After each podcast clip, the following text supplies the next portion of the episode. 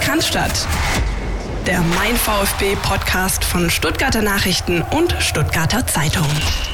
Manni Kopfball, ich Kopf Tor. So umschrieb Horst Rubesch äh, 1981, 82 in der Saison die Erfolgsformel des HSV, nachdem es da eigentlich Woche für Woche gescheppert hat nach Flanken von außen von Manni Kals. Horst Rubesch hielt seinen Kopf hin und die Pille war drin. So ein ähnliches Erfolgsrezept gibt es gerade auch beim VfB Stuttgart.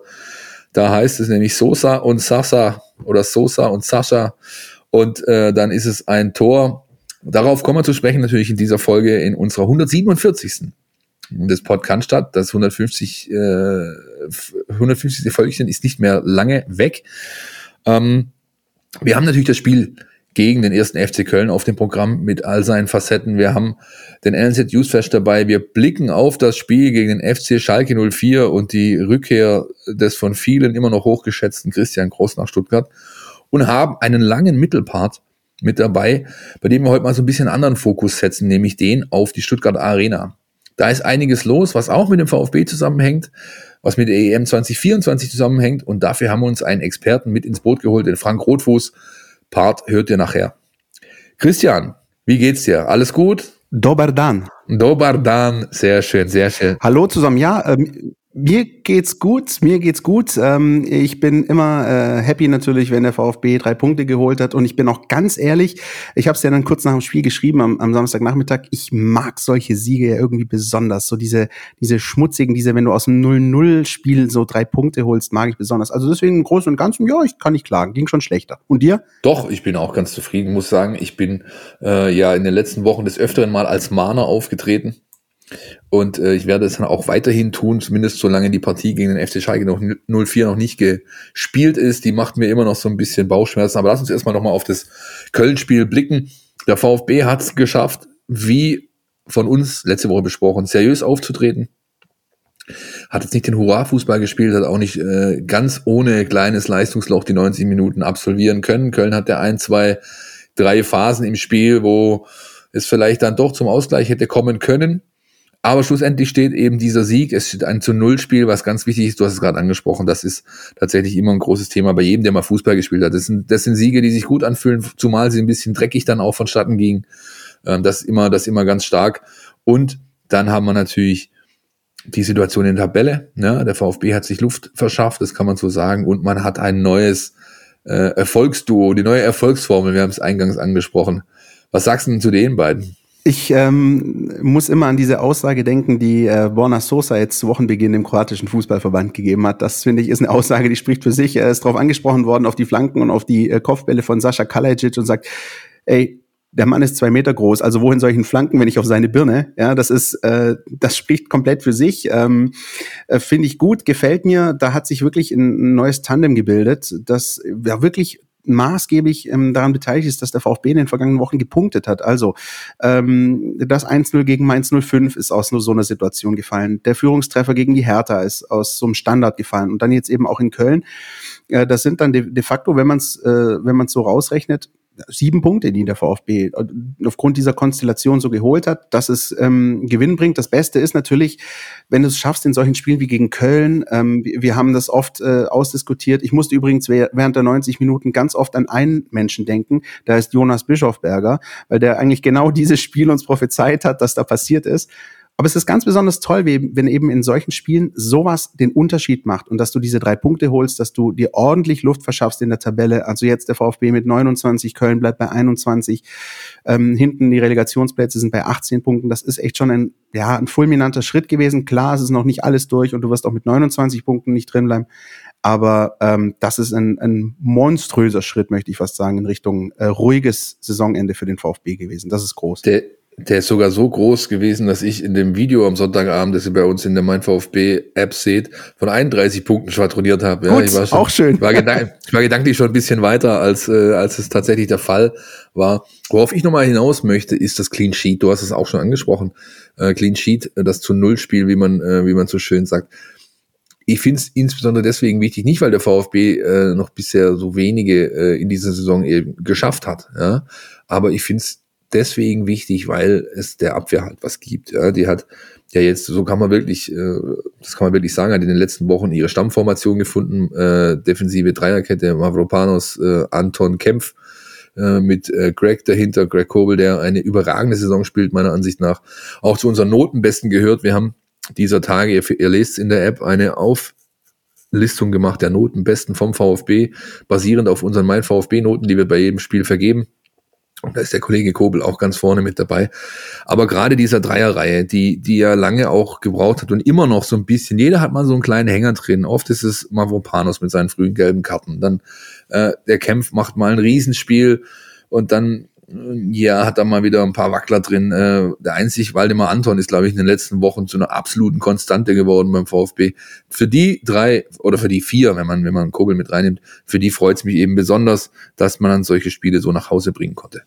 Und ich muss bei der Sache an ein Spiel denken, das ist fast schon vielleicht ein bisschen in Vergessenheit geraten, weil die Themen ganz andere waren, nämlich den Auswärtssieg in Bremen. Da erinnert sich jeder, ja, an dieses Tor von Silas in der 90.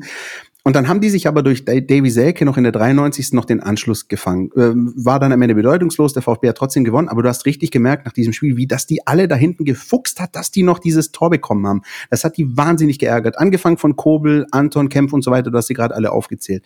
Und wenn man jetzt eben diesen äh, Akteuren zuhört, gerade Mark Oliver Kempf ist ja einer, der sich häufig nach Spielen direkt auch vor den Fernsehkameras äußert, äh, und wenn dann so ein Spiel passiert, wie eben das 2-0 gegen Mainz oder jetzt das 1-0 äh, in Köln, da sind die richtig happy. Dann sagen die, ja, das ist natürlich geil, dass wir gewonnen haben, aber um ehrlich zu sein, noch fast noch geiler ist, dass wir einfach kein Ding hinten gefangen haben. Und das gibt dieser, äh, diesem Konstrukt da hinten wahnsinnig viel Kraft, das merkst du total. Also direkt auch nach Abpfiff. Ähm, und, und ich glaube, über Gregor Kobel hast du gerade auch schon alles gesagt, ähm, wie, wie der auch allein während der 90 Minuten abgeht. Ich hätte ja gern mal ähm, einfach eine Podcast-Folge. Gregor Kobel äh, kommentiert die 90 Minuten. Finde ich wunderbar, was da alles kommt von ihm, ja. ähm, also das, das schweißt zusammen und das merkst du auch. Und auch allein deswegen, also das Spiel in Köln hat drei Punkte gebracht, hat aber aufgrund dieses Clean Sheets, wie man so schön sagt, einfach auch, glaube ich, noch viel, viel mehr sozusagen für das Innerleben in dieser, in diesem Defensivkonstrukt gebracht. Lass uns mal frei nach dem Motto, es ist alles gesagt, aber doch nicht von jedem zu Steffen Görsdorf kommen vom Institut für Spielanalyse. Anders als die Führungsgremien lässt die Mannschaft des VfB Stuttgart dieser Tage wenig zu wünschen übrig. Mit dem Auswärtssieg beim ersten FC Köln erhöhte das Team den Abstand zum Relegationsplatz auf elf Zähler. Wie schon gegen Hertha BSC gelang es dem VfB auch gegen Köln in der ersten Hälfte möglichst wenig zuzulassen. Bis zum Pausenpfiff kam der FC nur auf einen Abschluss. In der zweiten Hälfte und insbesondere nach dem Führungstreffer erhöhten die Kölner den Druck. Aber bis auf einen Lattenkracher ließ Stuttgart nichts Zwingendes zu. Beachtlich, bis auf besagten Alu-Treffer ging keiner der acht Schüsse der Kölner nach der Pause aufs Tor von Gregor Kobel. Es ist daher kein Zufall, dass der VfB Stuttgart nach dem zu Null-Sieg gegen Mainz abermals ohne Gegentor drei Punkte einfahren konnte. Im bisherigen Saisonverlauf ein neuer Trend, da der VfB nun insgesamt erst zum dritten Mal ohne Gegentor blieb. Das war auch nötig, da Köln das ansonsten bisher so erfolgreiche Umschaltspiel der Stuttgarter unterband. Das führte dazu, dass der VfB gerade mal zwei Schüsse vor dem Seitenwechsel abgab. In der zweiten Hälfte folgten noch sieben Stück. Aber bis auf den Führungstreffer nach einer wunderbaren Freistoßflanke durch Borna Sosa war auch nichts Zwingendes mehr dabei. Im Übrigen der 14. Treffer nach einem ruhenden Ball für den VfB Stuttgart. Damit ist man in der Top 5 der Bundesliga. Der kommende Gegner Schalke 04 hat derweil bereits 22 Gegentore nach Standards kassiert. Das ist der Tiefstwert der Liga. Optimale Aussichten auf den nächsten Dreier also für den VfB. Vielen Dank, Steffen, auch an dieser Stelle. Ja, ähm, ich finde das ähm, sehr interessant. Übrigens gerne auch reinhören. Ähm, der Podcast der Kollegen vom Institut für Spielanalyse, Read the Game. Auch da geht's regelmäßig um den VfB Stuttgart. Und wenn ich das so richtig verstanden habe, ähm, dann darf sich der FC Schalke 04 schon mal warm anziehen. Das wird aber später ein Thema an, an anderer Stelle. Ähm, lass uns noch ganz kurz, Philipp, über ein anderes Thema reden, das auch aufgeplottet ist, rund um dieses Köln-Spiel. Das ist am Samstagvormittag gewesen, da berichteten die Ruhrnachrichten waren's ähm, davon, dass Borussia Dortmund äh, ernsthaft sich damit befasst, Sven Mislinter zurückzuholen. Das hat so ein bisschen, ja, Unruhe ist äh, zu hoch gegriffen, aber das hat so ein bisschen für, für kleine Störfeuerchen äh, gesorgt am Spieltag und auch am Tag danach. Ähm, Wie hast du das wahrgenommen? Äh, du bist ja im Dienst gewesen am Wochenende und, und wie bewertest du auch das, was dann Sven Mislint im Zuge dessen dazu gesagt hat am Wochenende? Also ich bin erstmal nicht überrascht, dass so ein Thema aufkommt, auch wenn es natürlich ähm, so langsam irgendwann mal genug ist mit dem, mit dem Verein für Baustellen. Äh, so habe ich es genannt dann irgendwann am Wochenende mal, ja, denn kaum hast du das Gefühl, eine ist dabei, ähm, so langsam geschlossen zu werden, oder zumindest man hat den, den groben Abriss äh, hinter sich und kann sich jetzt auch einen Neuaufbau machen, dann kommt eben das nächste Thema um die Ecke. Ähm, hat mich nicht überrascht, denn man, jeder sieht ja, was der Mann für eine Arbeit macht. Also das ist ja, irgendwie habe ich die Tage gelesen, jeder Sportdirektor dieser Welt muss Erling Haaland auf dem Zettel haben, sonst ist er schief gewickelt. Und das ist ungefähr genau dasselbe. Ähm, der Mann macht sehr gute Arbeit. Die ist messbar, die ist belegbar. Ob das jetzt Marktwertsteigerungen sind, ob das das Sportliche ist, was du jede Woche auf dem Platz siehst, ob das das Thema ist, ähm, wie günstig der VfB äh, diesen aktuellen äh, sportlichen in dieses sportliche Fahrwasser gekommen ist. Ja, Ablösesummen klar mag vielleicht hier und da ein bisschen höher gewesen sein, aber aber der Unterhalt, sage ich jetzt mal, dieser Mannschaft, der ist halt, der ist dann doch recht günstig. Das wird gleich nachher auch nochmal ein Thema. Ähm, insofern war ich nicht überrascht, zumal jeder weiß schon länger, dass Zeug aufhören möchte und zumal auch, glaube ich, die Dortmunder ganz genau hinschauen, was denn Sebastian Kehl in-house, den man also ein bisschen hochgezogen hat als Leiter, Lizenzspieler, glaube ich, ist es oder so, was der denn also angestellt hat ähm, die letzten Jahre. Ich, der ist in der Pole Position, aber ich glaube, jeder Verein ist gut beraten, ähm, wenn er, wenn er sich dann trotzdem ein bisschen umschaut. Und ich meine, Missintat hat das sehr deutlich gesagt und das ist auch glaubhaft. Ähm, ähm, das ist natürlich ein Verein, der ihn nicht kalt lässt. Das ist der Verein, der ihn in den Profifußball gebracht hat. Das ist der Mentor, der er immer wieder ganz stark betont im persönlichen Gespräch oder jetzt auch öffentlich, der, der Michael Zorg, der ihn quasi unter sich hat wachsen lassen, um ihn überhaupt erst in diese Position zu bringen, in der er jetzt mittlerweile ist. Ähm, das alles ist natürlich etwas, was bei Sven Mislintat für für Emotionen sorgt und äh, wo er aber auch Respekt zollt. Ja, ich meine, man könnte das ja auch anders anfassen, äh, anpacken und sagen, jo, ist doch mir egal, ob die mich groß gemacht haben oder nicht oder wer dafür zuständig war oder nicht. Ich bin jetzt mein eigener ähm, Player hier in diesem in diesem in diesem Business. Was interessiert mich, wer dafür zuständig war? Aber er ist dankbar, äh, was das angeht und drückt das auch so aus. Das ist mal der eine Aspekt. Ähm, der andere Aspekt ist der, dass ähm, dass es ähm, ja für für ähm, für Mislint hat jetzt auch so ein bisschen, und das merkt man auch, das muss man auch sehr deutlich sagen, es kommt so ein bisschen zur richtigen Zeit, das Thema für ihn. Er ist begehrt, er ist eine Marke und das, das, das, ähm, das gefällt ihm, das schmeichelt ihm. Das ist ja auch menschlich und das ist auch vollkommen in Ordnung. Ja, aber mit diesem Faktor spielt er eben auch, indem er, indem er das äh, zwischen den Zeilen oder eigentlich nicht zwischen den Zeilen, sondern sehr deutlich ausdrücken sagt, ja, der VfB muss jetzt halt mal gucken, denn mit dem Geld, was uns zur Verfügung steht, können wir unsere Rising Stars nicht halten. Damit setzt er explizit den Club unter Druck, nämlich Umsätze zu generieren, Einnahmen zu generieren, im Idealfall über das ähm, für, Veräußern einer zweiten Tranche, ähm, dass eben frisches Geld reinkommt, mit der er dann quasi den Kader besser bezahlen kann, damit die Jungs nicht abspringen. Und das ist ähm, natürlich schon was, was dir halt taktisch gesehen super reinläuft. Äh, auch wenn er sagt, ich habe keine Ausstiegsklausel für das Jahr 2022, aber ich glaube, man kann davon ausgehen, dass das Vertragswerk, das er sich hat zusichern lassen, ihm eine gewisse Stärke in den Verhandlungen gibt. Ähm, wenn es dann darum geht, äh, gehen wir oder machen wir weiter zusammen. Ähm, insofern, äh, ja, kommt das natürlich, ich kann mich da nur wiederholen, das kommt Sven Mislin hat halt gerade recht, die Geschichte. Ja, und ich finde, wenn er auch darauf angesprochen wird, also das war direkt während des Spiels ähm, äh, in Köln so, das war dann noch am Tag danach, am Sonntag so, er, mh, mm, so wie du es gesagt hast, mh, er spielt auch so ein bisschen damit, ähm, aber ohne dass es irgendwie für mich einen, einen negativen Touch hat, sondern ich finde das, ich finde das sogar fast erfrischend, stellt sich hin und du weißt genau zwischen den Zeilen ähm, und, die, und so wird er auch in den, in den Vertragsverhandlungen äh, mit Sicherheit aufgetreten sein, die mir letztendlich seinen neuen Vertrag beschert haben hallo Jungs, hallo Männer, ich bin da, ich kann was und ich weiß, dass ich was kann und ich bin auch was wert und, und ich möchte meine äh, äh, Kompetenzen auch haben. Und ähm, das, das macht er geschickt, wie du es gerade gesagt hast.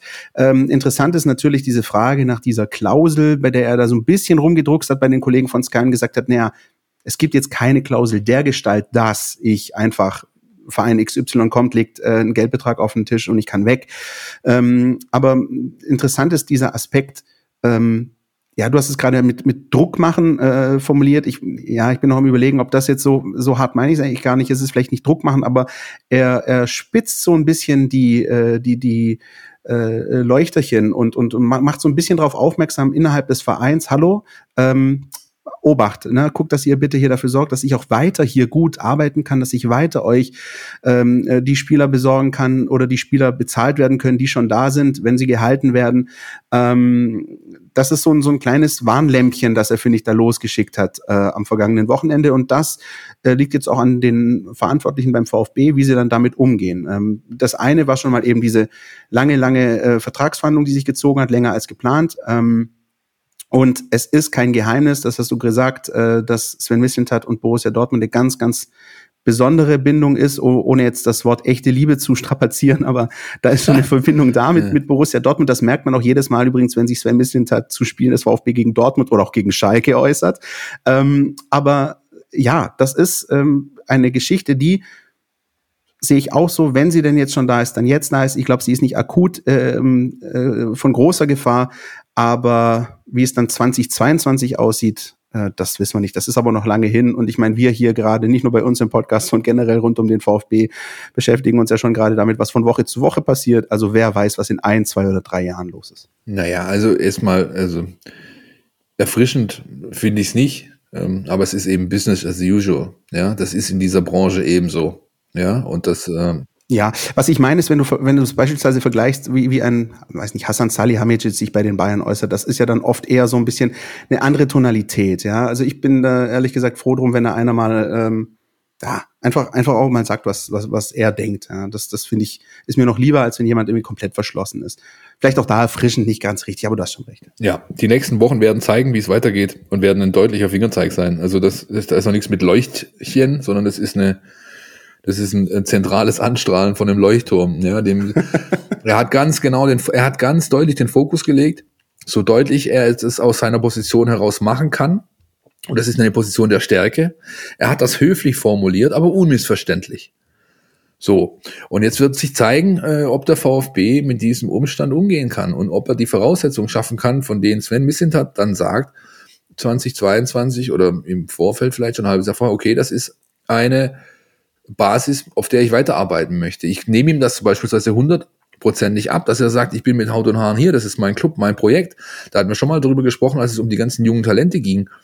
Äh, von wegen, ich kann doch jetzt nicht gehen, weil ich, ich habe mit den Jungs hier einen Plan ausgemacht für die nächsten Jahre. Das ist, das ist absolut authentisch, das nehme ich ihm zu 100 Prozent ab. Aber dennoch ist da jetzt einfach eine Baustelle da, die uns, glaube ich, noch das ein oder andere Mal in den kommenden Sendungen beschäftigen werden wird. Ich würde aber sagen, lass uns mal an dieser Stelle einen Knopf dran machen. Wir haben nämlich einen Gast in dieser Sendung, richtig?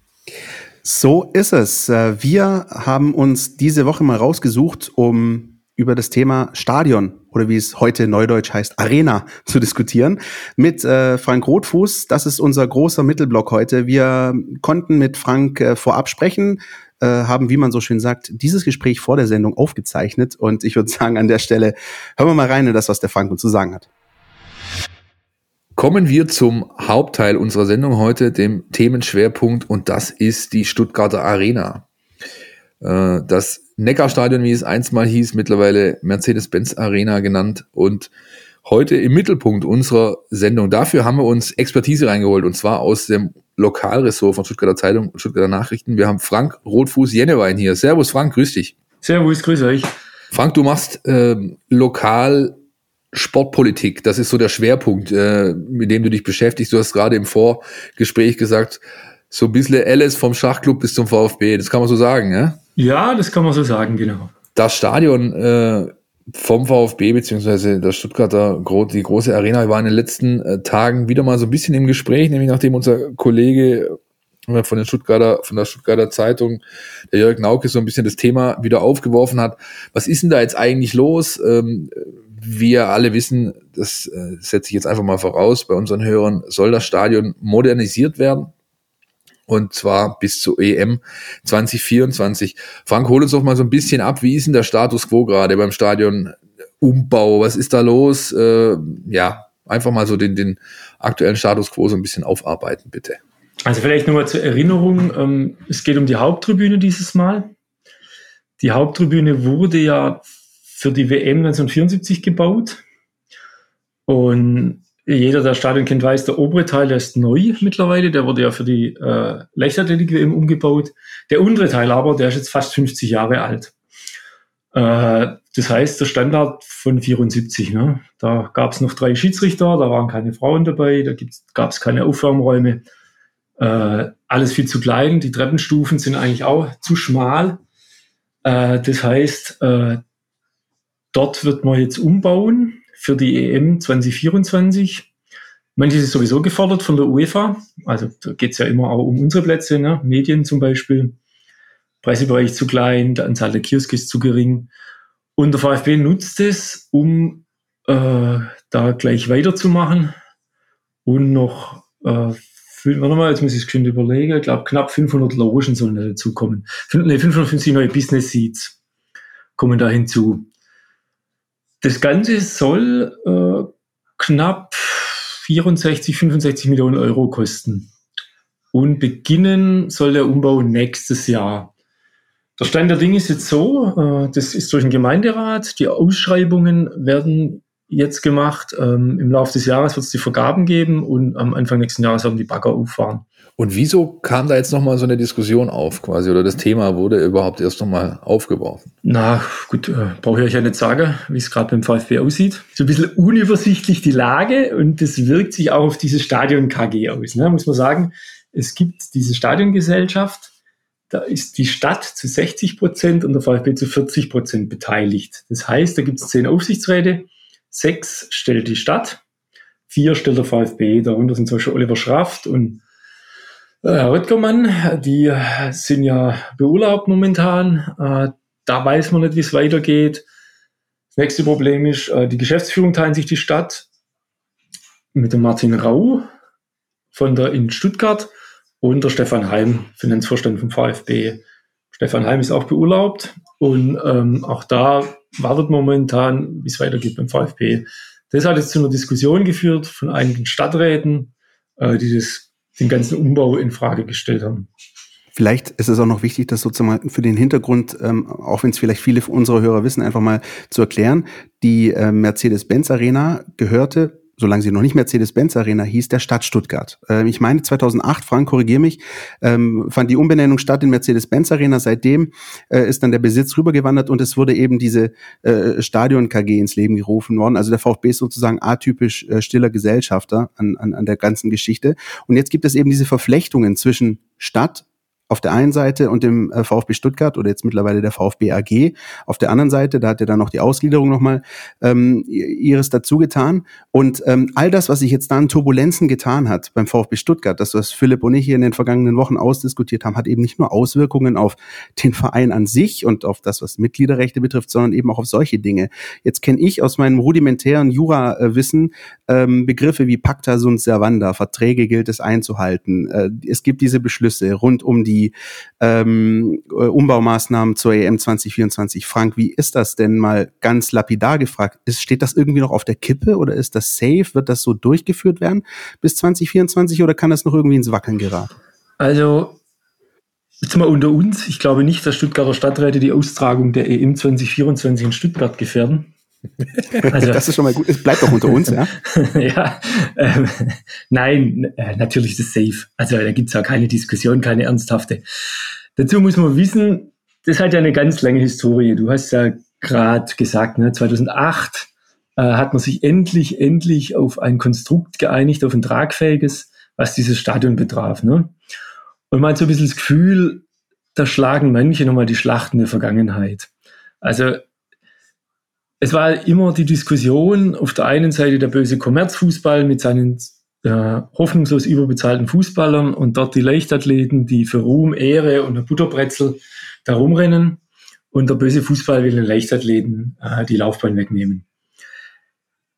Dieses Emotionale hat immer eigentlich den nüchternen Fakt überdeckt, dass 80 Jahre lang es nur einen einzigen sinnvollen Nutzer dieses Stadion gab und das war der VfB, ne, der das praktisch zu mindestens 17 Heimspielen im Jahr regelmäßig genutzt hat. Alles andere kam on top. War aber sehr selten. Leichtathletik EM, Leichtathletik WM, ab und zu mal ein Sportfest. Mehr war es aber nicht. deshalb aber gleichzeitig diese Diskussion so schwierig gemacht. Ne? Also einen nüchternen Blick drauf zu werfen. Und ich meine, ich habe angefangen mit diesem Geschäft, da war der Mount Everest der VfB-Seilschaften, Gerd Meyer-Vorfelder noch im Amt. Und äh, selbst der hat trotz aller Netzwerke und Verbindungen es nicht geschafft, dem VfB ein reines Fußballstadion zu besorgen. Ich weiß nicht, ob ihr diese Geschichten kennt, die sind ja wunderbar. Der hat ja 90 hat er ein kleines Modell bauen lassen, 45.000 Mann Stadion, völlig überdacht, sollte auf die Stadionfestwiese kommen. Dann war 98, war das glaub, wo er damit gedroht hat, nach Böblingen aufs Flugfeld zu gehen. Äh, war auch nie was mit dem VfB Böblingen, das hat auch nicht so richtig funktioniert. Also, das war sehr schwierige Diskussion. Und dann gab es ja die Olympia-Bewerbung. 2003 ist die gescheitert. Ich glaube, das war Samstagabends. Heute immer Stuttgart aussortiert. Ihr erinnert euch, das war keine so ruhmreiches Kapitel der Stuttgarter Sportgeschichte. Ich erinnere mich noch an ein, an ein, äh, ein legendäres Bewerbungsvideo. Ja, Erwin Teufel im leeren Stadion. Genau, das leider völlig aus dem Internet verschwunden ist. Ja, also ähm, es war auch mal bei uns auf, auf unseren Seiten und in unseren Archiven, aber auch da ist es nicht mehr. Also wer irgendwie die Finger dran bekommt, der ähm, packt uns das gerne in die Kommentare. Dieses Video würde ich gerne nochmal sehen. Also zum, Samstagabend hat man Stuttgart aussortiert. Sonntags hat sich der damalige VfB-Präsident Manfred Haas zu Wort gemeldet und gesagt, der VfB möchte jetzt endlich ein reines Fußballstadion. Das war kein sehr freundlicher Akt. Der wurde auch so empfunden. Äh, war ja Wolfgang Schuster, damals Oberbürgermeister. Äh, haben gesagt, also das ist kein Stil, so machen wir das nicht. Und dann ging das hin und her. Ne? Dann kam es das Karl-Benz Center. Kennt ja mancher, ne? Bosch-Treppe. Da Richtig, das ist sozusagen dieses, äh, dieses Gebäude angehängt an das Hotel, ne, das sozusagen genau. gegenüber der Cannstatter Kurve äh, steht. Genau, ja. das war das galt ja damals dann als großer Wurf, nachdem wir kein Fußballstadion bekam, jetzt wird alles gut. Und da gibt's dann Worte vom damaligen Finanzbürgermeister Michael Föhr sagt, in diesem Jahrhundert wird ein reines Fußballstadion kein Thema mehr sein ja. und so. Und das Jahrhundert war dann nach 14 Monaten rum. Da hat man dann, äh, da hat die Stadt an dem VfB den Kauf des Stadions angeboten für 84 Millionen. Das hat sich errechnet aus diversen Modernisierungsmaßnahmen und, und städtischen und Landesgeldern, die da reingeflossen sind. Und so hat man das verhandelt dann, ne? Und das ging dann, es zog sich dann drei Jahre und ganz ehrlich, also man muss sagen, jeder VfB-Fan soll heute noch auf Knien am Erwin Staud danken. Also, das war schon eine, glaube die kann man nicht groß genug schätzen, diese Leistung, das hinzukriegen. Ähm, da endlich einmal eine vernünftige Debatte zu beginnen, die Kommunalpolitiker zu überzeugen, ähm, auch die Emotionen aus der Debatte rauszunehmen. Also, das war wirklich, äh, stand lange auf das Messer schneide. Ja, ich glaube, äh, die Tatsache, dass der VfB Stuttgart äh, heute ein reines Fußballstadion hat, das verbinden eigentlich alle Fans äh, und, und diesem VfB halten wirklich mit, mit der Person Erwin Staud. Das, das war damals der entscheidende, bahnbrechende Weg. Also das alles, ja, so, so wie du es auch gerade gesagt hast, einfach smooth würde der, würde der Neudeutsche irgendwie sagen, das über die Bühne zu bringen. Also es war ja immer eine never-ending Story und ich glaube, kurzzeitig hatten viele schon die Hoffnung aufgegeben, dass das je passieren würde. Der VfB war ja ähm, oder ist deutschlandweit ja mit einer der letzten großen Vereine, die wirklich lange, lange noch eine äh, Leichtathletiklaufbahn hatten. Heute haben wir, glaube ich, nur noch äh, die Hertha. Nürnberg ist noch so ein Relikt aus der WM 2006, wo sich nichts mehr getan hat seitdem. Aber ansonsten waren da wirklich ja alle vorbeigezogen am VfB und es war wirklich höchste Zeit. Ähm, was immerhin, das, das habe ich damals aus Gesprächen ähm, auch mit Leuten aus dem Verein mitbekommen, was immerhin ein Positives war an der ganzen Geschichte, dass es so spät stattgefunden hat. Ähm, man konnte sich ein bisschen die Expertise holen bei anderen Vereinen. Also was äh, lief bei anderen Vereinen ähm, beim Umbau von einer Leichtathletiklaufbahn zu einem reinen Fußballstadion gut, was lief schief, was kann man besser machen und, und, und. Das konnte man da so ein bisschen nutzen. Ähm, aber, aber die Tatsache, dass es dann endlich passiert ist, war ja war damals wirklich bahnbrechend und ich glaube, heute profitiert der VfB auch davon. Jetzt hast du es gerade aber angesprochen, Frank, die Haupttribüne ist ja so ein bisschen die Krux. Ne? Wir erinnern uns, es gab ja im Zuge des Umbaus äh, in ein reines Fußballstadion wurden ja im Kern nur die beiden Hintertortribünen abgerissen und neu aufgebaut. Die Untertürkheimer Kurve, die Cannstatter Kurve. Und was auf der Gegengerade und auf der Haupttribüne passiert ist, ist ja lediglich, dass die, das Spielfeld um anderthalb Meter tiefer gelegt wurde und dementsprechend rein nach unten erweitert wurden. Aber die Tribüne an sich und vor allem die Haupttribüne ist ja einfach sehr, sehr relevant. Und jeder, der von euch vielleicht auch schon mal eine, eine Tour durchs Stadion gemacht hat und, und auch mal da diese Katakomben gesehen hat, die Tatsache auch, dass Heim-Auswärtstribüne noch komplett identisch groß sind, das ist auch noch ein Relikt aus dieser Zeit, ja, fair fairer Wettbewerb. Äh, das Stadion gehörte der Stadt und nicht dem Verein. Wer heute sich mal Arenen wie Mainz anschaut, wo die, äh, wo die Heimkabine um ein Vielfaches größer ist als ähm, die, die Gastkabine. Ähm, aber das ist nur ein Aspekt. Der andere, Philipp kann davon, glaube ich, ein Lied singen. Immerhin funktionieren die äh, LAN-Steckdosen oben auf der Medientribüne und, und, und. Also die Haupttribüne ist jetzt sozusagen die Krux. An die muss man ran. Ähm, was ist, was ist da sozusagen das, der, der, der größte Knackpunkt? Oder was ist das, wo man sagt, hier, ähm, ja, da, da, das ist wirklich der, der erste Punkt. Sind es wirklich die VIP-Tribünen? Ich glaube, da schluckt jeder so ein bisschen, der das liest, denkt so, hm, warum sind jetzt eigentlich die VIP-Tribünen schon wieder so das große Thema? Frank, kannst du uns dazu was sagen? Na gut, also der zentrale Punkt ist die EM. Ja, das war ja immer so. Also dieses Stadion wurde ja immer umgebaut, sei es die Leichtathletik WM 93, die WM 2006 mit den Oberrängen. Also Ne? Also, gegen gerade ist ja Oberrang, das ist ja auch alles neu. Ne? Also, es, das heißt, es braucht natürlich immer diese große Ereignisse, weil wir sind ja unter uns, dann gibt es Geld vom Staat, in welcher Form auch immer. Das heißt, es ist finanzierbar. Ne? Das war ja so nach der WM 2006, das war eine riesige Modernisierungsaktion für alle Vereine, die ja praktisch sich einen Großteil der Kosten erstattet bekommen haben und nagelneue Stadien dann hatten. Der, wer schon mal in Italien im Stadion war, der weiß, was das für ein Riesenvorteil ist. Ne? Also was Italien ist äh, im Großteil bei 1990 stehen geblieben. Ja? Genau, ne? also das ist halt, das ist wie bei deinem Häusle.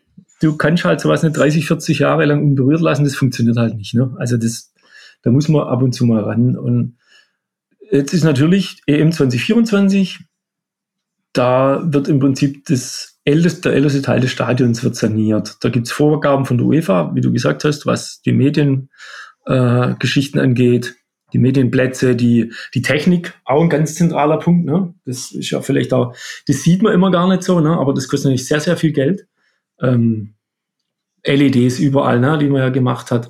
Dann natürlich für ein stabiles Internet zum Arbeiten brauche ich eine ganz andere Versorgung. Und dann habe ich die, klar, Kabinen und so. Ne, da gibt es Vorgaben von der UEFA. Das ist ja alles kein Standard mehr, der äh, dem genügt. Übrigens dann auch später mal für zum Beispiel europäische Endspiele und so. Ne? da gibt es ja auch genaue Vorgaben, die man erfüllen muss, wenn man sich mit so einem Stadion bewerben will. Richtig, ich meine, äh, dass das Stadion, also zumindest zu dem Zeitpunkt nach dem letzten Umbau in ein reines Fußballstadion eigentlich zugelassen wäre für ein Europa League Endspiel. Genau. Ich weiß nicht, ob das noch aktuell ist oder ob da jetzt auch dieser Umbau sozusagen dafür vonnöten ist. Nee, da hat man sich ja auch mal beworben. Die wurde damals aber DFB-seitig zurückgezogen zugunsten eben der Bewerbung für die EM 2024. Genau, genau. Ich glaube sogar, das müsste ich mal nachkommen. Es gibt, glaube ich, aber noch einen Deal, dass man mit Stuttgart wieder ins Rennen geht. Äh, demnächst, wenn das mal wieder ansteht. Aber das ist letztlich Sportpolitik, ne? Also bewirbst du dich als Deutschland jetzt für ein Champions League Endspiel oder ein Euroleague Endspiel? Also das sind ja immer so Geschichten, die werden an anderer Stelle entschieden. Aber natürlich hast du jetzt wieder die Voraussetzungen. Und dann natürlich ist der Punkt, wenn man es jetzt macht, macht man es natürlich richtig, ne? Also äh, das galt ja bei den anderen Umbauten auch. Man kann jetzt sagen, okay, wir erfüllen die Vorgaben der UEFA, das war's dann. Ne? Oder man überlegt sich, wenn man eh schon die Bagger auffahren lässt und Geld in die Hand nimmt, was könnte man denn doch noch sonst noch tun? Und äh, da hat dann nämlich der VfB sich eingebracht, in Person von Stefan Heim als zweiter Geschäftsführer. Und da gab es natürlich Vorstellungen, äh, die ja letztlich dann aber halt auch die, äh, muss man halt auf einen Nenner kommen. Ne? Was ist wünschenswert, was ist bezahlbar, was kann der Verein bringen, einen Anteil. Und da kam man halt jetzt auf diese 550 neue Business Seats, die wohl, so ist zumindest kalkuliert, bei einer Auslastung von 40 Prozent 4,1 Millionen Euro mehr pro Saison bringen. Das äh, aber wiederum bedingt, dass der VfB erstmal äh, für längere Zeit auf die bestehende Infrastruktur, was die VIP-Boxen angeht, verzichten muss. Er kann sie also nicht verkaufen, oder? Na, du wirst halt den unteren, also das ist der Vorteil, dieser, dieser Oberrang ist draufgebaut, den kannst du weiter nutzen, aber den, den Unterrang halt nicht. Okay. Also du wirst jetzt ein neues Blatt suchen, bis du daheim spielen. ja, ja, ja. Da, äh, mir ist mir ist schlussendlich alles egal, solange die Infrastruktur langsam mal, äh, äh, sage ich mal, State of the Art ist. Ja, ich glaube, jeder, der da regelmäßig drin arbeitet, der weiß das. Es hört sich jetzt zwar irgendwie so, guckt mal, die Journalisten maulen wieder und so, ja, aber ich meine, der VfB selbst hatte die letzten Jahre dann doch recht schmerzhafte Erfahrungen gemacht, Stichwort WLAN-Gate und so weiter, äh, was passieren kann, wenn die Technik eben nicht auf soliden Füßen steht. Dann hat man äh, den, den Medienbereich, den kennen wir auch zu gut, im Bauche der Arena, der ist tatsächlich klein. Die Mixzone im Endeffekt ist das, das ist, man steht da irgendwie im Flur rum und das ist also wirklich, kann ich mir gut vorstellen, dass es nicht UEFA-Richtlinien entspricht, aber auch so klassische Dinge, an die keiner denkt, wie zum Beispiel die, die, die Küchen, die da unten drin sind, äh, wo das Essen gemacht wird für, äh, für den Medienbereich, für die Mannschaften, für den VIP-Bereich, all das soll ähm, Umbau erfahren. Jetzt war zu lesen, dass von den 65 Millionen Euro Gesamtkosten, die, ähm, die ungefähr der Umbau kosten wird, äh, 22,5 davon soll der VfB tragen, korrigiert mich, wenn ich falsch liege, und die Stadt muss das jetzt aber aufgrund von sag ich mal, finanziellen Engpässen, die der VfB hat, der unter anderem auch KfW-Kredit beantragt hat, 22,5 ähm, Millionen sind das, die muss die Stadt vorfinanzieren, Frank, ist das richtig? Also es sind knapp 25 Millionen, okay. wenn ich es richtig weiß, der letzte Stand. Ja, da kriegt, gibt die Stadt im VfB ein Darlehen über das Geld und das wird der VfB von 2024 an über acht Jahre zurückzahlen. Also bis 31 oder so. Ja, 31, ja da wird man, also die, äh, es wird ja auch, also um das zu finanzieren, wird die Fixpacht des VfB erhöht von 5,6 Millionen auf 6,6 Millionen. Also so, so, finanziert man das. Wobei man sagen muss, also dieses, dieses Stadionkonstrukt ist schon ein Erfolgsmodell. Also ich glaube, das sollte man sich nicht schlecht reden lassen. Die Freiburger waren da, haben sich das zeigen lassen. Im Prinzip ist das, funktioniert das ähnlich wie hier oder sogar ziemlich genau war das hier die Blaupause für das, wie die ihr neues Stadion gebaut haben. Und was man glaubt, was ich zur Infrastruktur noch gesagt habe vor, man sollte ja nicht vergessen, es gibt ja da noch so eine kleine Sporthalle im Bauch der Arena. Die Scharena, richtig, ja. Genau, da hat man ja auch da, die wäre nicht nötig gewesen, da hat ja die Stadt aber nochmal 13 Millionen in die Hand genommen. Und die ist natürlich jetzt, muss man ganz ehrlich sagen, die Voraussetzung dafür, dass in diesem Stadion halt nicht nur der VfB Profisport betreiben kann, sondern auch die Handballer von TVB Stuttgart und die Volleyballerinnen von Allianz. Also das ist halt, das ist das, was ich sagen will. Wenn du Infrastruktur baust, umbaust, sanierst, dann ist es schlauer, sich von vornherein zu legen, was will ich, was ist sinnvoll, was können wir finanzieren und das dann vernünftig zu machen. Und nicht zu sagen, ah, wegen der Millionen, da lassen wir das lieber. Also die Scharena, die sollte man nicht vergessen, wenn man über die Mercedes-Benz Arena spricht, weil die dafür sorgt, dass Spitzensport in Stuttgart möglich ist. Auch außerhalb des Fußballs, was ja ein ganz langes Problem war. Hast gerade noch die Kurve bekommen. Ansonsten hätte ich gesagt, Shots fired, ja.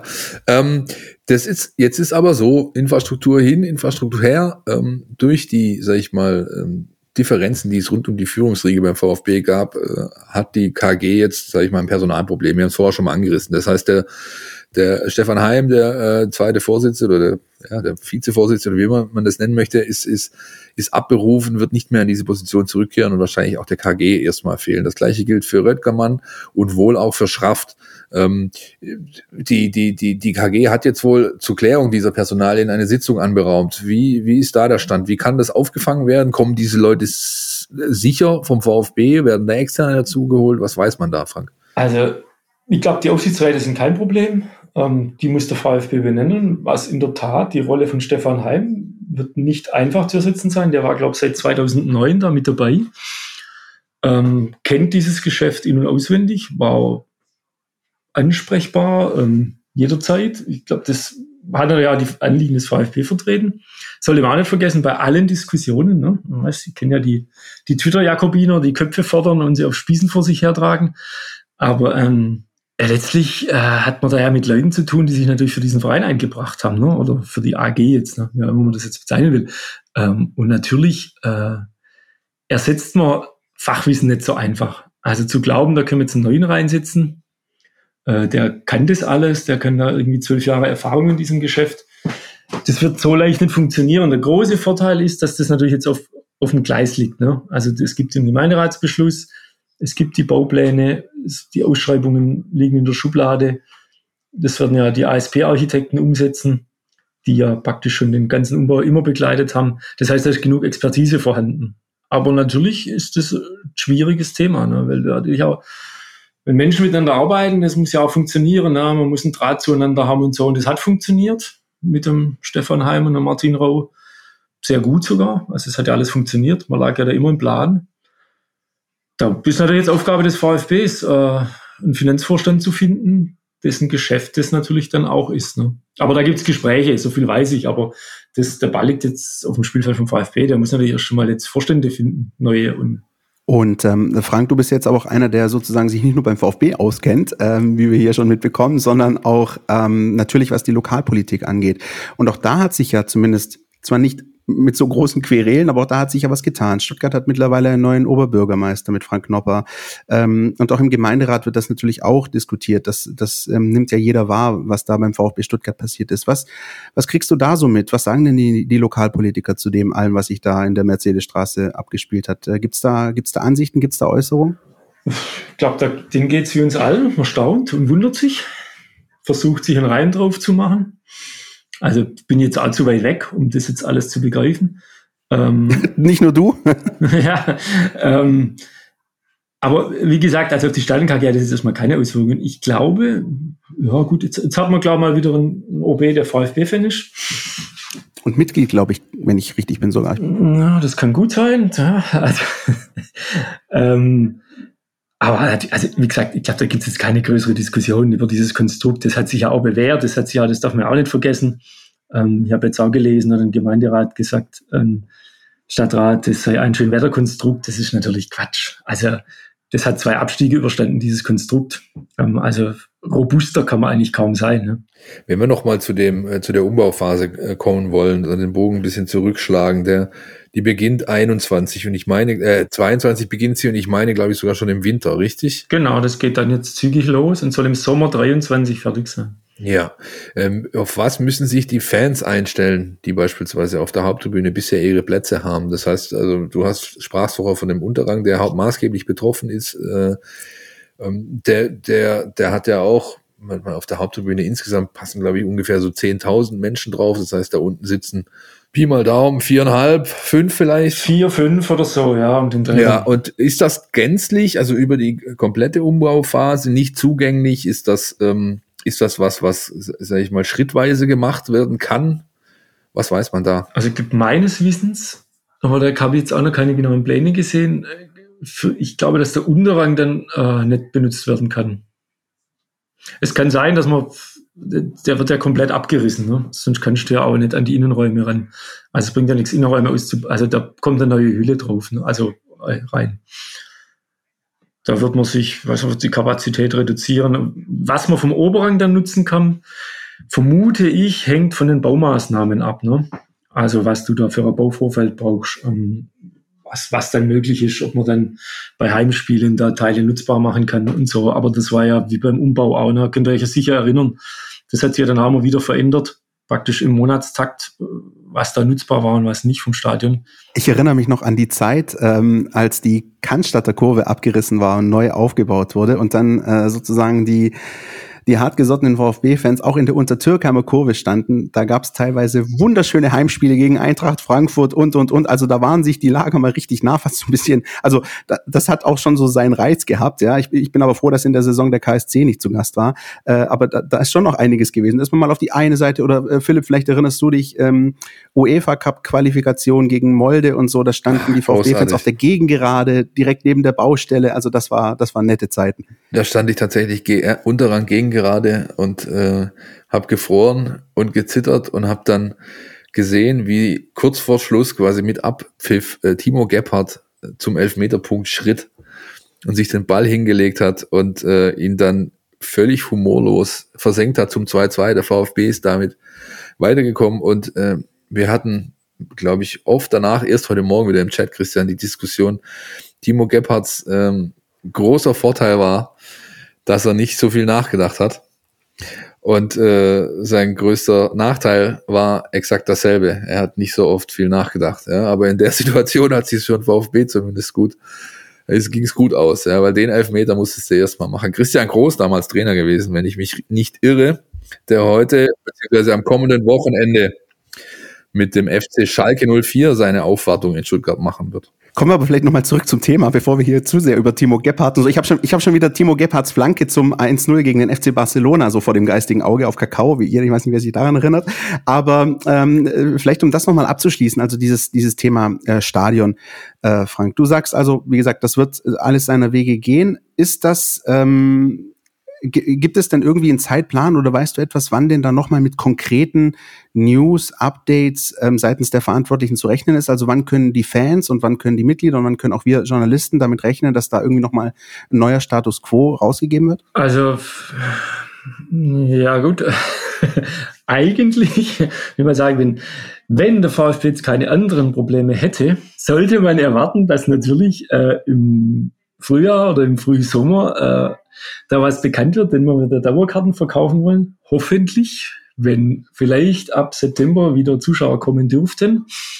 Ähm, da muss man sich halt Gedanken machen, wie geht man da damit um. Ne? Ah, das ist klar. Äh, hat natürlich ein bisschen zu tun jetzt mit Ausschreibungen, Vergaben, äh, wer, äh, wie das jetzt ist und wie man den Zeitplan äh, gestaltet. Aber klar, das muss jetzt äh, rechtzeitig natürlich, bevor wir die äh, vor der Dauerkartenvergabe kommen. Im Prinzip wäre jetzt die perfekte Zeit zum Umbauen. Ne? Äh, richtig, das war nämlich gerade so mein Gedanke, den ich so ein bisschen im Hinterkopf hatte. Gerade, also außer, außer uns äh, Journalisten sitzt ja da gerade keiner oben eigentlich wäre es ja, ähm, ich, ich weiß, dass es andere Stadien gibt, die das jetzt auch ein bisschen forcieren, eben ihren Umbau, aber das steht wahrscheinlich dann nicht zur Diskussion, sonst wäre es wahrscheinlich schon längst passiert, oder? Nein, du hast ja da Richtlinien zu befolgen. Ne? Also du musst, wie gesagt, du musst jetzt die Ausschreibungen und dann die Vergabe und äh, dann wird man sehen, da gibt es sicher Pläne in der Schublade, äh, also hundertprozentig. Und wie gesagt, da muss man jetzt dann auch bald zu Potte kommen, das sehe ich auch so. Ähm, aber ich weiß nicht, wer da noch entscheidungsfähig ist bei denen.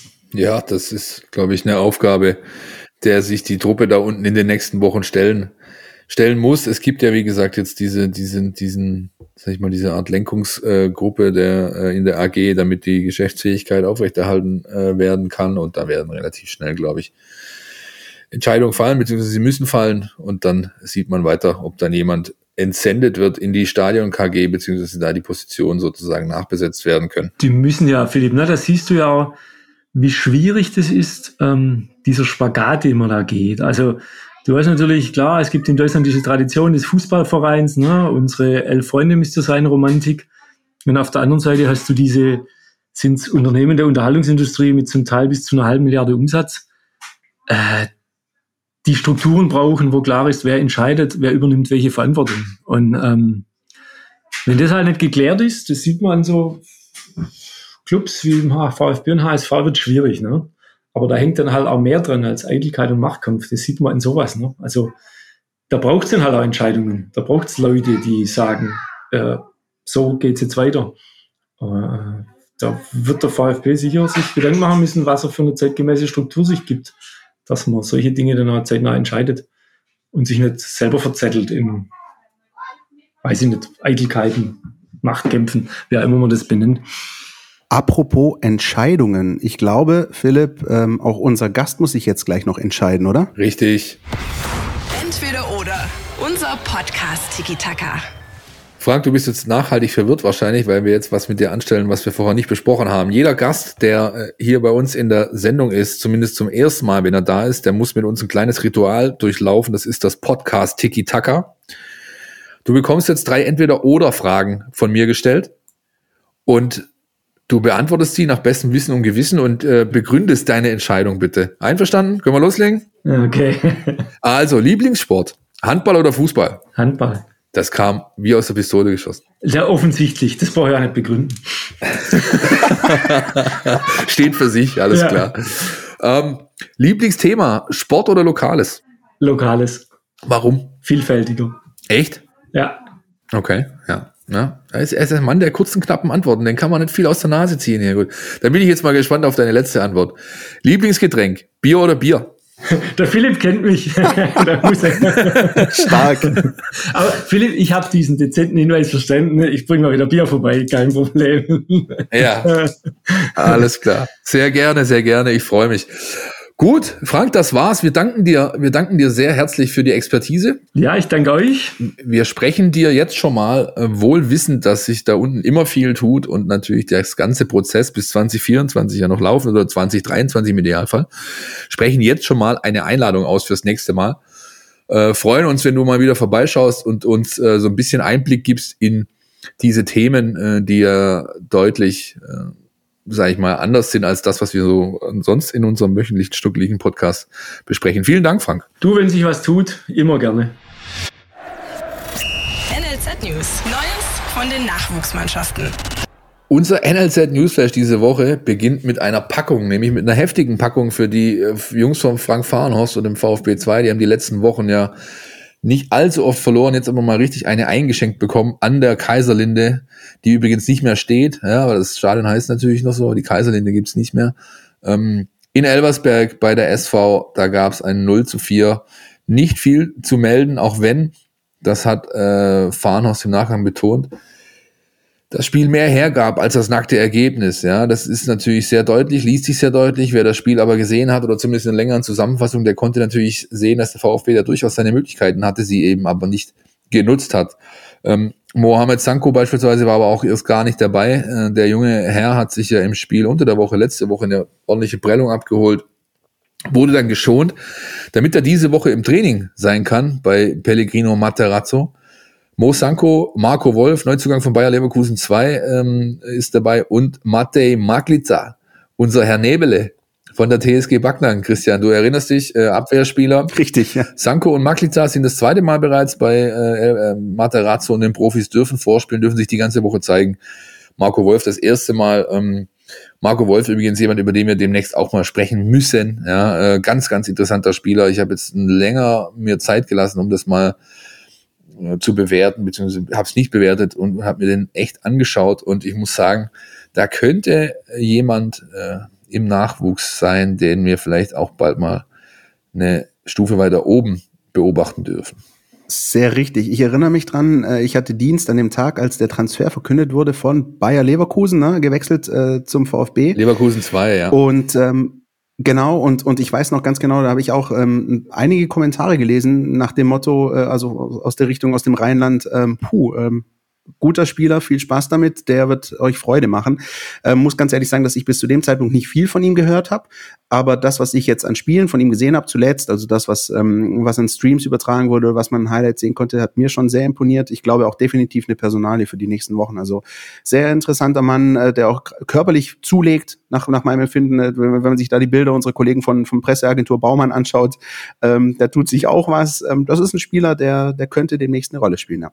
Was mir als erstes von ihm äh, in Erinnerung ist, das erste Mal, als ich ihn wahrgenommen habe, waren die zwei Bilder von seiner Vorstellung, die auf den sozialen Netzwerken kursierten. Auf dem einen sah er aus, wie hätte er gerade einen Liter Zitronensaft geäxt mit einem Gesicht wie sieben Tage Regenwetter und im anderen hat ihn dann plötzlich mal, jetzt lächel doch mal. Ja, dann hat er das zweite Mal hochgehalten, ein bisschen so verschämt gelächelt. Wie gesagt, wird Thema sein die nächsten Wochen und für den VfB geht's weiter und zwar am Sonntag 14 Uhr Heimspiel Schlienstadion, soweit ich weiß, und zwar gegen die TUS Rot-Weiß Koblenz, 14 Uhr, Sonntag und sofern es die Gegebenheiten zulassen, zulassen wird der meisten mal wieder unten sein und sich das anschauen und mal gucken, ob Marco Wolf wieder so gut performt, so stabil performt wie in den letzten Wochen. Eine stabile Performance muss auch wohl jetzt am Wochenende folgen, und zwar vom VfB beim Spiel gegen den FC Schalke 04. Das schwerste Spiel der Saison, Christian Pavlic Voice, steht hier auf unserem Sheet, Chris. Ja, ich ähm, muss irgendwie denken an äh, unsere Folge vor dem Heimspiel gegen den SVW in Wiesbaden in der zweiten Liga damals. Ich weiß nicht, ob du dich daran noch erinnerst. Ähm, es ist, ja, es klingt blöd, es klingt paradox. Aus meiner Sicht ist es wirklich das schwerste Spiel der Saison, weil, hey, es gibt diese Partien, wenn du gegen die Champions League Teilnehmer spielst, hast du de facto nicht viel zu verlieren. Dann hast du diese, diese heikle Nummern jetzt, Mainz, Köln, wo du schon äh, unter Druck stehst, ähm, aber am Ende das auch noch reparieren kannst. Heimspiel gegen Schalke 04 hat für mich so einen Charakter, ja, auf der einen Seite, du musst eigentlich, du solltest die Punkte holen, du solltest Schalke zumindest auf Distanz halten, auf der anderen Seite, ah, willst du dich natürlich auch nicht blamieren und die zweite Mannschaft sein nach der TSG Hoffenheim, die äh, gegen Schalke verliert. Ähm, es ist ein eminent interessantes Spiel, finde ich. Weil wer die Spiele von Schalke gesehen hat in den vergangenen Wochen, ist nicht so, dass die absolut gar nicht kicken können. Klar, die kriegen hinten ein Tor nach dem anderen, aber so chancenlos, äh, wie, wie sie oft dargestellt werden, sind sie eigentlich gar nicht. Ich erinnere mich an ein Pokalspiel beim VfL Wolfsburg, da hätten die eigentlich vier, fünf Buden machen müssen, äh, verlieren dann aber 1-0. Und dazu und ich glaube, das ist so eine Geschichte oder so eine kleine Runde, Philipp, die wir noch drehen können. Ein ganz interessanter Trainer mit Christian Groß, der durchaus auch eine VfB-Vergangenheit hat. Ja, klar, natürlich. Also ich meine, das ist ein Trainer gewesen, den ich persönlich sehr geschätzt habe. Der hat einfach einen starken Humor, der hat einen guten Ansatz, der ist, äh, wie eine Mannschaft trainiert, der ist hart, aber herzlich, ja, äh, so ein bisschen ähm, erinnert natürlich optisch, äh, aber auch so in seiner Art, so ein bisschen an Kojak, den legendären äh, TV-Detektiv aus, ja. aus den 80ern. Ähm, und hat, er hat mir damals, als er beim VfB war, einfach großen Spaß gemacht. Ähm, ich, ja, aber trotzdem darf, da darf man ja nichts mehr drauf geben. Ich, ich, aber, aber um aufs Wesentliche zurückzukommen, ich habe die letzten Wochen nicht umsonst den Mana gegeben und ich gebe das auch weiterhin. Also de, das ist noch nicht durch hier. Ja, mir, mir, mir wird ein bisschen zu lax, sage ich mal, mit der Situation umgegangen, dass du diese ominösen 40 Punkte einfach noch nicht hast. Ja? Ähm, und bis das der Fall ist, sind alle wirklich gut beraten, hier nicht nachzulassen, nicht ähm, den Schlendrian einkehren zu lassen oder Einzug halten zu lassen, nicht, nicht zu denken, wir hätten hier irgendwas geschafft und schon gar nicht gegen diese Mannschaft, die schon zigmal tot gesagt ist, die, wie du es vorher gesagt hast, jede Woche, aber zeigt, dass da doch noch ein Feuerchen glimmt und dass die Qualität im Kader von Schalke 04 rein aufs auf die Papierform bezogen, wer da jetzt kickt, ausreicht, um mal so ein, so ein Ausbruchsspiel zu haben, wo plötzlich dieser berühmte gordische Knoten platzt. Ähm, der ist jederzeit vorhanden und ich hoffe einfach, es wird nicht am Samstag der Fall sein. Und warum ich eben an dieses Wiesbaden-Spiel denke, Philipp, das ist ja auch damals so gewesen, in der Vorwoche ganz wichtiger 1-0 Auswärtssieg bei Arminia Bielefeld. Uh, damals noch Tim Walter Trainer, alle haben gedacht, oh super, jetzt läuft's von selbst und jetzt kommt Wiesbaden, die machen wir irgendwie noch mit, mit auf einem Fuß äh, schießen wir die aus dem Stadion. Und wenn du natürlich das anfängst zu denken äh, gegen Schalke, dann kann das massiv nach hinten losgehen. Und genau davor ähm, ist eben zu warnen. Ganz, ganz besonders wichtig, die Anfangsphase aus meiner Sicht. Das ist immer so, ähm, immer die Phase, wo Schalke wirklich nochmal Vollgas gibt. Wenn du es da irgendwie schaffst, sie in Schach zu halten, vielleicht auch mal das 1-0 zu machen, nicht in Rückstand zu geraten, hast du gute Chancen. Aber sobald beim VfB Stuttgart von diesen elf Jungs, die da auf dem Platz stehen, auch nur einer nicht 100 Prozent gibt, geht das Ding in die Binsen und, und davor ist wirklich zu warnen. Äh, abgesehen davon, du hast es gerade angesprochen, Tabelle, Schalke 9 Punkte, äh, der VfB 29, nicht 31, aber 29, äh, macht nach einem Riese 20 Punkte Vorsprung. Ich glaube nicht, dass Schalke an den vergangenen, äh, in, in den nächsten zwölf Spieltagen 20 Punkte auf den VfB aufholt. Aber darum geht's gar nicht, sondern es geht wirklich, wie du es gesagt hast, um diesen Abstand gerade da nach unten. Äh, Bielefeld, Hertha, Köln, äh, die alle so ein bisschen in Schach zu halten und da kannst du halt jetzt eben massiv Punkte gut machen mit dem Heimspiel gegen Schalke. Ähm, wir haben, Philipp, äh, nicht nur hier VfB verrückt in unserer Redaktion, sondern auch, ja, ein Schalke-Fan. Äh, Julian Kares, der übrigens in dieser Woche auch Geburtstag feiert, äh, feiern konnte. Herzlichen Glückwunsch nochmal an der Stelle, lieber Julian. Und ähm, ihr habt ihn vielleicht schon gehört vor dem Hinspiel auf Schalke. Da haben wir ihn auch mal gebeten, uns mal so ein bisschen so einen Einblick in das Innenleben zu geben. Wie, wie ist es denn dort? Äh, wie, wie, wie ist die Stimmung? Ähm, jetzt auch das verlorene Derby gegen Borussia Dortmund, äh, sinnbildlich mit 0-4. Und ähm, ja, Julian hat sich mal so ein bisschen reingewurschtelt und so uns, uns gegenüber mal so ein bisschen die Seele geöffnet, wie es denn da so aussieht. Ich würde sagen, wir hören mal rein. In schlechten Zeiten müsst ihr Schalker sein, in guten haben wir genug davon. Das sagte der legendäre S04 Mannschaftsbetreuer Charlie Neumann und ich halte mich genau daran.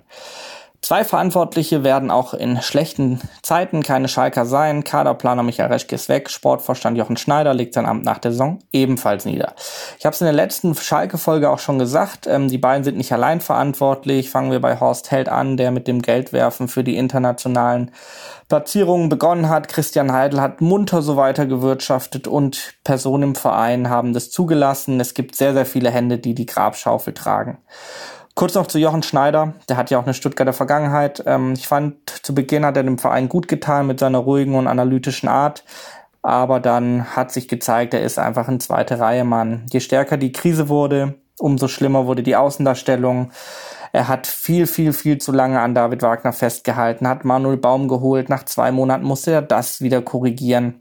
Natürlich konnte er durch die Corona-Pandemie nicht so viel Geld ausgeben, um den Kader irgendwie aus, ausgewogen zu gestalten. Ähm, ja, aber er ist auf Schalke einfach komplett gescheitert. Die Fanproteste, die es jetzt gab, waren nicht der Ausschlag für das Aus, haben das aber schon beschleunigt.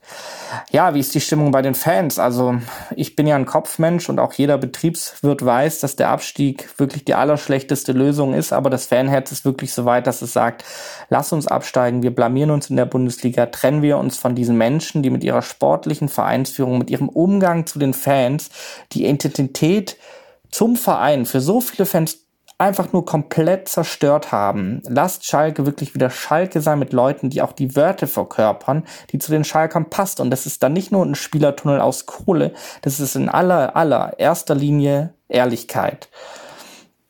Nun müssen wir uns für die zweite Liga vorbereiten. Momentan haben wir keinen Sportverstand, keinen Kaderplaner, kein Trainerteam und brauchen bis zu 15 neue Spieler. Ähm, drei Personen beschäftigen sich schon damit. Zwei haben eine sehr hohe Wertschätzung bei den Fans. Das ist Nachwuchstrainer Norbert Elgert und äh, Eurofighter Mike Biskins. Außerdem arbeitet Peter Knebel, ähm, ist im Moment Leiter der Knappenschmiede, ähm, mit an der Ausrichtung für die zweite Liga.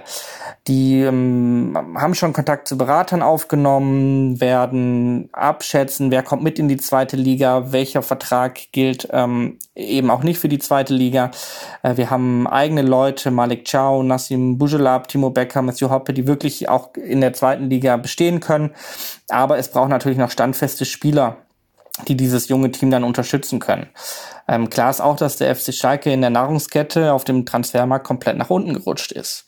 Und ich wünsche mir, und da sind wir auch wieder bei dem Inhalt dieses Podcasts, und dass ich das mal sage, ist auch verwunderlich, aber das sportliche Vorbild kann wirklich nur der VfB Stuttgart sein. Äh, wir brauchen junge, hungrige Spieler. Wir haben teilweise auch schon junge, hungrige Spieler. Wir brauchen Verantwortliche, ähm, die Spieler nicht nur als Kapital sehen, sondern mit denen einen Weg bestreiten wollen. Wir brauchen eine fußballerische Ausrichtung, die in der zweiten Liga funktioniert, aber auch die wahren Früchte in der ersten Liga abholt.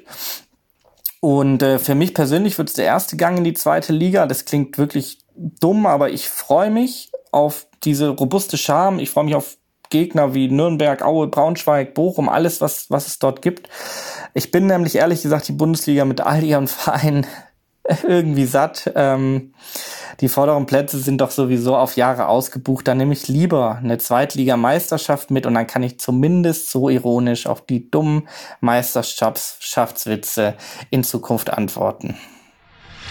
Ja, auch von mir nochmal alles Gute an dieser Stelle, äh, zumindest zum Geburtstag, Julian. Ähm, dass die Lage ist natürlich alarmierend. Das ist ja klar. Ähm, tut mir leid, auch ein Stück weit, ja, aber man kennt es aus Stuttgart ja nur zu gut wenn es man mit so einem Club hält, der seit Jahren einfach ähm, Missmanagement auf allen Ebenen betreibt und jetzt so tief in der Scheiße sitzt, auf Deutsch gesagt, dass er daraus wohl kaum mehr rauskommen wird. Äh, wobei, nochmal, ich mahne nochmal, dieser Abgesang deutschlandweit in der Fußballszene auf den FC Schalke 04 nach dem 04 im Derby letzte Woche, der ist mir zu früh. Er erinnert sich, sorry, Philipp, erinnert sich eigentlich übrigens noch jemand daran, dass jemand vor zwei Monaten den ersten FSV Mainz 05 völlig abgeschrieben hat. Die waren genauso weg wie Schalke. Bei sieben Punkten, schau dir an, wo sie jetzt stehen. Das geht so schnell. Ja, so ist es. Und deswegen ähm, ist wirklich Obacht geboten. Äh, nicht mehr und nicht weniger. Wollen wir hören, was uns unser Taktikexperte für diese Woche souffliert, der Jonas? Unbedingt, denn auch er sagt ganz groß Obacht. Die Mein VfB Taktiktafel. Hier geht's ins Detail. Neun Punkte in 22 Spielen, die wenigsten Tore und die meisten Gegentore, dazu abgeschlagen Tabellenletzter. Das ist das Bild, das Schalke 04 in dieser Saison gibt. Und das auch zeigt, dass dann Gegner auf den VfB wartet, der sportlich große Probleme hat. Ähm, Schalke präsentiert sich aktuell als eine Mannschaft, die einfach wenig Stärken hat. Ähm, das, was man von Schalkes Konkurrenten im Abstiegskampf sieht, dass die meisten zumindest äh, gut verteidigen können. Ähm, auch da ist Schalke einfach äh, unterm Durchschnitt. Ähm, sie haben keine so hohe Intensität wie Mainz zum Beispiel und sind auch nicht so kompakt wie Köln.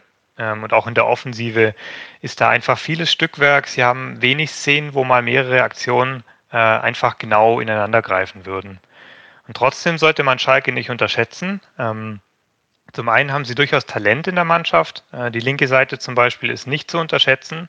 Ähm, Harit als Linksaußen ist ein brutaler Kreativherd, der immer wieder nach innen zieht und von da dann gefährliche Aktionen machen kann. Ähm, dazu ist dann Kolasinac als Linksverteidiger die perfekte Ergänzung, der dafür eben die Dynamik und die Vorstöße äh, auf dieser Seite einbringt.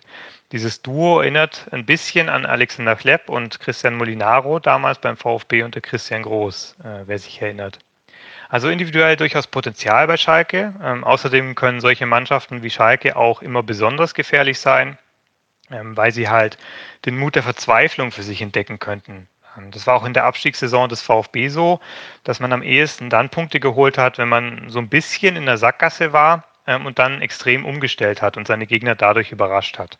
Schalke ist jetzt zuletzt vom 4 zu 3-1 auf 4-1-4-1 gewechselt. Das war jetzt nicht weltbewegend, aber dass jetzt gegen den VfB mit dem Rücken zur Wand vielleicht was ganz Verrücktes wagen, ist sicher nicht auszuschließen. Und deshalb ist der VfB auch gut beraten, da hochkonzentriert ranzugehen und für alles gewappnet zu sein eine der Geschichten dieses Wochenende wird dieses Spiel schreiben, bin ich mir, bin ich mir ziemlich sicher. Ähm, vor allem, weil der FC Schalke ja schon ein, zwei Spieler in, in, ihren, in seinen Reihen hat. Wir haben es letzte Woche angesprochen. Äh, da ist ein Klaas Jan Hünteler, da ist ein Seat Kolasinac, äh, Matthew Hoppy, äh, wie ich gelernt habe, diese Woche von irgendeinem Fernsehen, ich glaube, der Fuß war es oder so auf Sky. Nicht Hoppe, sondern Hoppy, spricht man ihn wohl aus. Äh, dann äh, Amin Harid, äh, mein Lieblingsspieler im Schalker Kader. Das sind so die Players to watch. Bei Hünteler weiß man nicht, ob er es wirklich in Kader schafft, aber die anderen drei werden spielen. Ähm, und der VfB, wie gesagt, äh, hat auch seine eigenen Themen. Ähm, wir haben letzte Woche darüber gesprochen, welche Bedeutung Gonzo Castro hat. Äh, er hat dann gespielt und man hat ihm angemerkt, dass da eine Pause dazwischen war. Ne? Bei so alten Männern ist es oftmals so, dass es meistens gar nicht so gut ist, wenn man ihm, wenn man ihnen zu lang Pause gibt, ja, weil dann der Motor so ein bisschen in Stottern gerät. Das Gefühl hatte ich, wenn man auch trotzdem beobachten konnte, in dem Moment, wo er runterging, hat der VfB für fünf bis zehn Minuten fast komplett die Ordnung verloren. Äh, da hat man dann schon gemerkt, was fehlt, nämlich erst in dem, an dem Moment, wo es gefehlt hat. Ja? Ähm, auch wenn jetzt Gonzo nicht so die herausragende äh, Rolle vielleicht gespielt hat. Aber wie gesagt, der VfB hat seine eigenen Themen am Wochenende und wer weiß, ob unser Sosa auf Sascha Nümmerchen nochmal funktioniert, nachdem es, glaube ich, so auch der Letzte in der Liga gesehen haben wird, äh, wie man beim VfB Stuttgart gerade Tore schießt. Ja, das ist ähm, ein ganz interessanter Punkt. Zwei Sachen, ähm, wo ich einfach nochmal gerne den Finger heben würde. Ähm, das eine, Standards, wie immer. Vielleicht erinnert ihr euch auch daran, wie das Tor für den FC Schalke 04 im Hinspiel gefallen ist. Ähm, Freistoß, Kopfball. Also da wirklich ähm, gilt für den VfB aufzupassen. Und ich bleibe auch dabei, die erste Hälfte wird ganz, ganz wichtig sein. Äh, wenn du es da schaffst, ähm, Schalke im, im, im Griff zu haben, dann passt das, dann ist das in Ordnung. Auch da musste Dortmund, wer das Spiel vergangene Woche gesehen hat, doch auch einiges einstecken, auch direkt noch nach der Pause. Der VfB ist momentan, das steht außer Frage, besser eingespielt, das bessere Konstrukt, die bessere Mannschaft. Aber nicht immer gewinnt die bessere Mannschaft. Und ähm, wenn sie das schaffen, ja, und, und im Zweifel ist, gilt ja auch da, gerade nach dem Sieg in Köln, ein Punkt kannst du auch, mit, mit einem Punkt kannst du auch da leben, ja. Ähm, nur verlieren solltest du es eben auf keinen Fall. Und wenn der VfB aber das auf den Platz bringt, wozu er in der Lage ist, und das, was wir auch gerade von, von Jonas gehört haben, da bin ich da guter Dinge. Aber in dieser Woche muss ich ganz ehrlich sagen, Philipp, äh, kann ich deine Mahnerrolle sehr nachvollziehen. Kann ich mich noch gut dran erinnern, ey. Ja, langer Ball oder äh, also Freistoßflanke auf einen langen Pfosten, Zuordnungsproblem, Mangala gegen Malik Chow und dann zack. Hieß es Ciao. Hast du, hast du, ja, genau. Ciao, ciao. War die, war die, war die, die, dieser Ball eben drin, das darf dir nicht passieren, weil das, das jegliche auch nur noch so kleine Aktion, die den Gegner, der am Boden liegt, der gefühlt tot ist, zurückholen kann in so ein Spiel oder auf eine sag ich mal, sportliche Ebene, in der, in der er vielleicht konkurrenzfähig ist, die musst du unterbinden und der VfB ist gut beraten, das am Wochenende auch zu tun. Wollen wir noch einen Tipp abgeben, abschließend zu dieser Sendung, Christian? Was tippst du? Übrigens müssen wir eigentlich noch mit Herrn Schumacher reden, wegen seinem, wegen seinem, wegen seinem 3, äh, 3 zu 0. Eigentlich müsste man das. Ja. Ich glaube, das müssen wir machen. Aber ähm, so, so wie ich ähm, den VfB und alles, was drumherum passiert, kenne, wird er auch bald wieder Gast bei uns im Podcast sein. Und ich glaube, dann können wir das auch nochmal persönlich regeln, auch vor den Augen der Öffentlichkeit sozusagen oder vor den Ohren äh, der Öffentlichkeit. Ähm, äh, Tipp, Tipp, Tipp. Ähm, ich bin jetzt mal ganz pragmatisch. Ich ähm, habe genug gemahnt und ich ähm, bin auch weiterhin der Meinung, es ist das schwerste Spiel der Saison. Aber ich bin ähm, optimistisch und sage, der VfB gewinnt 2-0. Da nehme ich das obligatorische 1-1. Und wir schauen nächste Woche, wie es ausgegangen ist. Und dann kann ich vielleicht auch nochmal irgendwann eine Runde drehen und versuchen zu ergründen, wann der VfB Stuttgart in dieser Saison irgendwann mal 31 Punkte auf dem Konto haben wird. Aber gut. Ich kann dir so viel verraten. Nächste Woche wird es noch nicht der Fall sein, weil zwei Punkte in einem Spiel holen kannst du noch nicht. Ja. Sehr gut, Christian. Vielen Dank. Ja, Mathe, Mathe war ich immer schon ganz stark. Ähm, das war's für diese Woche, Leute. Ich hoffe, es hat euch ein bisschen Spaß gemacht. Ich hoffe, es hat auch mal irgendwie das Interesse getroffen, mal so einen anderen Schwerpunkt zu setzen. Nach wochenlangen Folgen mit Machtkampf hier, Führungskrise da, ähm, Rücktritte, Abberufung, äh, Amtsniederlegung, wir wollten einfach mal so ein bisschen anderen Fokus setzen. Ich hoffe, das ist uns gelungen mit Frank. Äh, Nochmal vielen Dank an dieser Stelle und den Einordnungen rund um das Thema Arena 2024, das auch beim VfB noch eine Weile für ja, Themen sorgen wird, bis es denn dann äh, abgeschlossen ist, dass das Thema Baustelle. Wie wir alle wissen, ist Stuttgart und Baustellen äh, eine Gleichung, die manchmal sich etwas länger ziehen kann. Äh, ja. Christian, ein abschließendes Wort an unsere Hörer vielleicht noch, bevor wir rausgehen aus der 147. Folge. Bitte schön, Bühne frei. Beehren Sie uns auch äh, nächste Woche wieder, wenn es dann in der 148. Folge äh, rund um das Auswärtsspiel bei Eintracht Frankfurt geht. Philipp, es war mir eine große Freude. Auch an der Stelle nochmal viele Grüße an Frank Rotfuß. Ähm, hat vielen Spaß gemacht. Und ja, wir hören uns in der nächsten Woche. Mit dir müssen wir mal gucken, ob das noch was wird nächste Woche. Ja, äh, Du bist offiziell im Urlaub. Ich glaube, das wird da eher eng, aber ich werde jemanden finden, mit dem ich ein bisschen quatschen kann. Ansonsten mache ich das, was ich sonst immer mache seit dem Lockdown, mit meinen Blumen sprechen. Großartig. Starker Ansatz. Bis nächste Woche, Leute. Ciao. Podcast statt. Der Mein VfB Podcast von Stuttgarter Nachrichten und Stuttgarter Zeitung.